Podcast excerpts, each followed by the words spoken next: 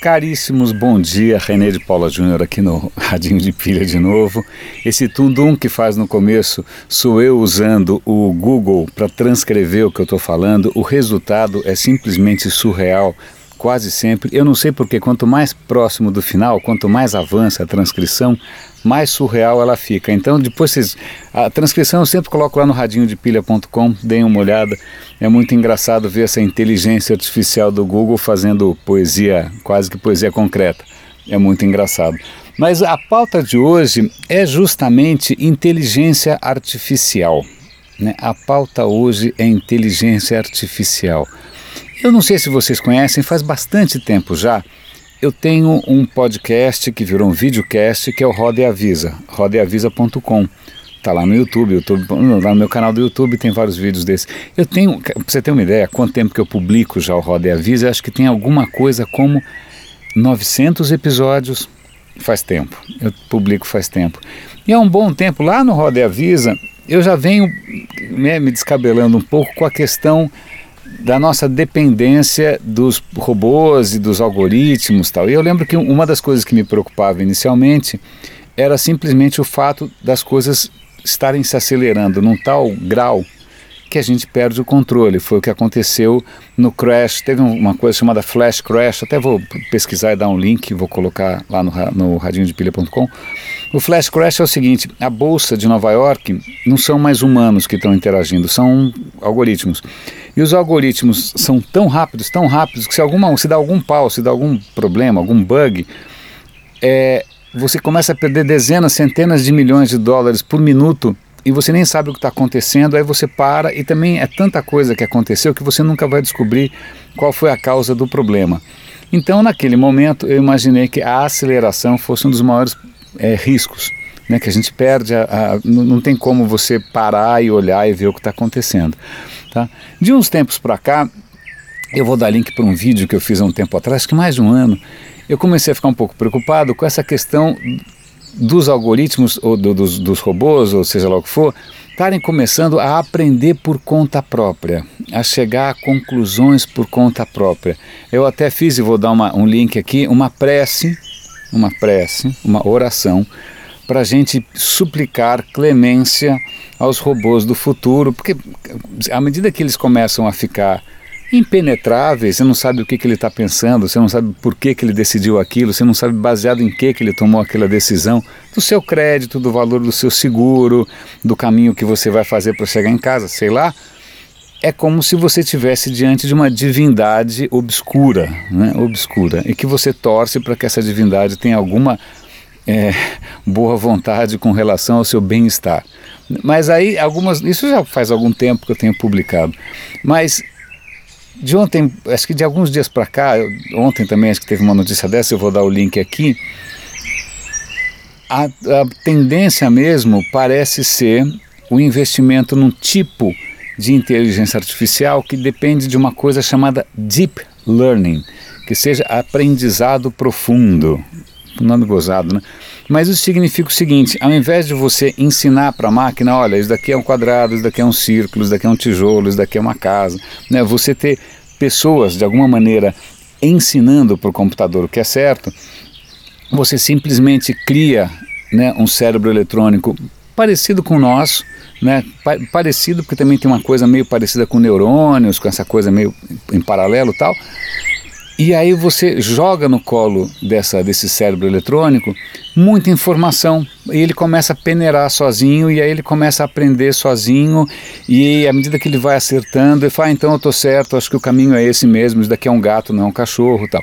Então, esses algoritmos de deep learning, de aprendizado profundo, são a, assim, a última palavra, a crista da onda, a cereja do bolo, o que você quiser porque tem um artigo aqui da, da, da, própria Technology Review do MIT dizendo justamente isso, que o quanto a, a inteligência artificial com deep learning está crescendo no Google, Facebook, em tudo quanto é canto, nas empresas tal.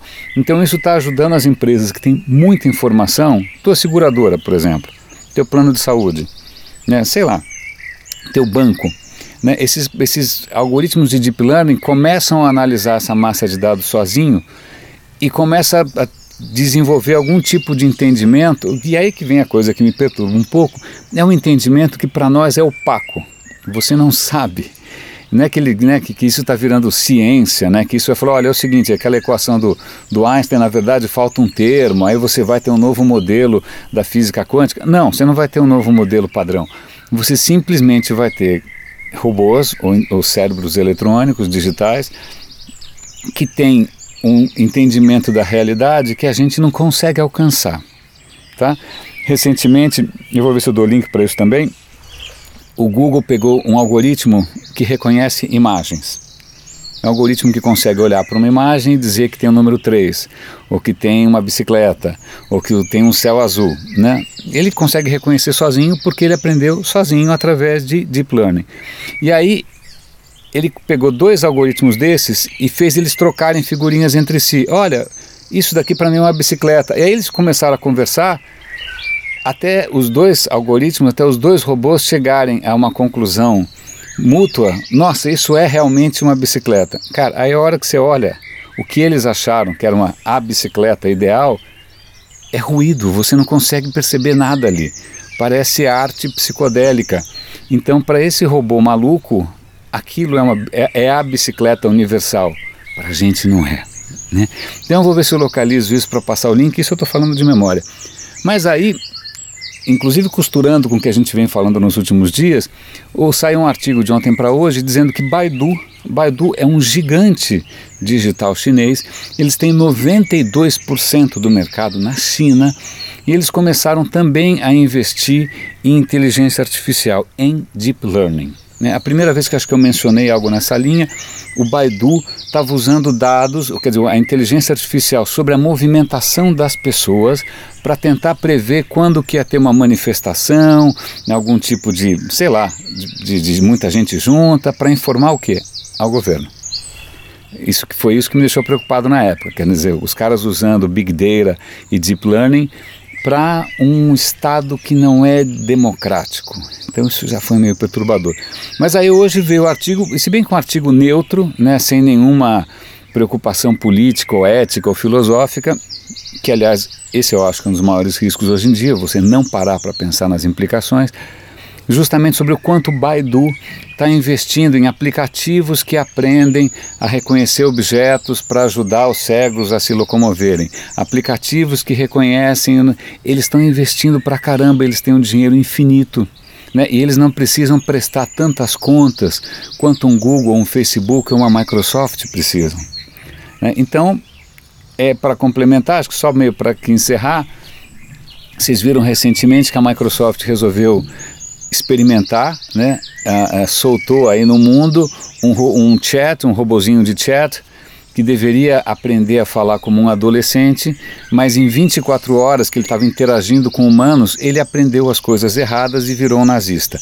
Né? Em 24 horas, o tal do deep learning desse, desse robozinho é, transformou o cara num racista horroroso, um discurso.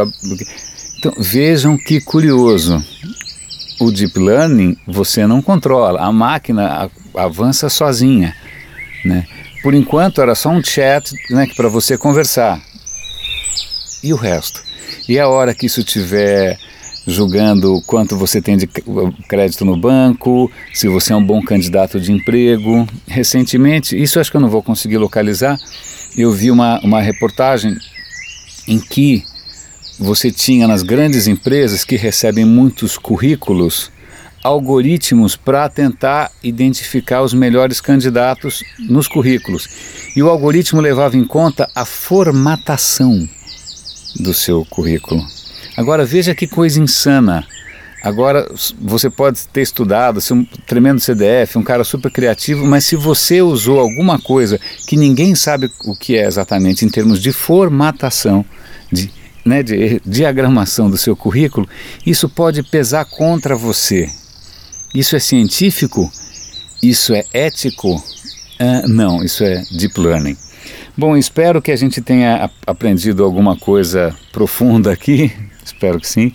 René de Paula Júnior falando. Fica aqui o meu convite para vocês conhecerem também o Roda e Avisa. É um delírio, já aviso desde já. Né? O pilha.com está crescendo devagarinho. Eu adoraria que vocês comentassem, compartilhassem, para ver, né? Acho que fica mais gostoso com mais gente em volta. Eu acho que o legal da vida é quando tem gente em volta. Grande abraço, René de Paula Júnior falando aqui no Radinho de Pilha e até amanhã.